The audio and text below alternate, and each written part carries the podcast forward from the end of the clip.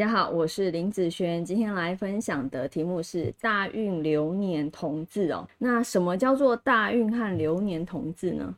依照八字的命盘来看，这边呢叫做本命哈，年月日时旁边的这个叫做大运，这个呢叫做流年。那大运和流年相同的字，天干一样走癸，地支一样走卯，跟大运是一样的时候，好，有些人呢这样子的状况。会是叫做大运的福音。如果啊，你查福音这个东西在网络上看哦，你会常常看到一些很可怕的事情，譬如说，呃，见血光啦、住院啦、生病啦、好官非啦，好，一般哦都是属于很差的状态，哦，会是一个大坏的时间。为什么？在福音的状态来说，会是属于大坏呢？我们以这个八字为例，这一个八字本命的部分，它是在讲你自己本身的身上的五行气。这个大运呢，大运它是在讲大运的一个五行气，这个是在讲流年的五行气。意思是说，当你大运和流年它们一旦同治的时候，它就会发生一件事情，叫做它会影响这一个。大运的好一些大好以及大坏的事，好大好以及大坏的事。那一般呢，我们刚刚讲福音一般都是讲大坏嘛，对不对？那有没有大好呢？其实说真的，好的事情、好的连接，它必须还要配合除了运之外，还有你有没有去做这方面的事情。所以有时候你真的要变好，它还必须要配合其他的东西。但是坏不用。坏呢？今天一个人故意来去跟你找茬，你什么事情都没有做，你就会遇到坏人了，对不对？所以坏其实不用什么，呃，其他你必须要去做什么事情，它就会不好了。那我们在讲大运流年同治的时候，意思是它会造成大运的五行被破坏。破坏的意思是。当这个鬼对于这个八字来讲，其实是他的财；这个卯对他来讲，其实是他的官，好官煞以及财的部分，对不对？当他被破坏，意思是什么？你看被破坏打叉叉，好，就是被克的意思。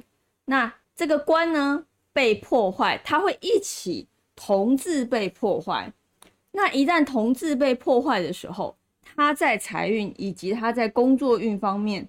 就会比较差了，好，所以这个就是什么大坏的一个时间。好，我们来看看这一个八字以流年运它的流通会是什么？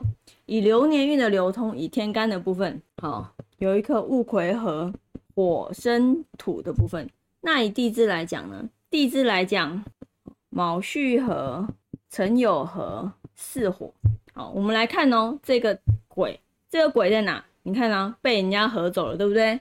啊，所以基本上，当他被合走的时候，这个毛也是，当他被合走的时候，代表他发挥不了太大的效用。一旦他发挥不了效用的时候，它的破坏的程度就会很严重。好，一旦遇到克的时候，它的破坏的程度就会非常的严重。所以一旦严重的时候，就会人家讲大坏嘛。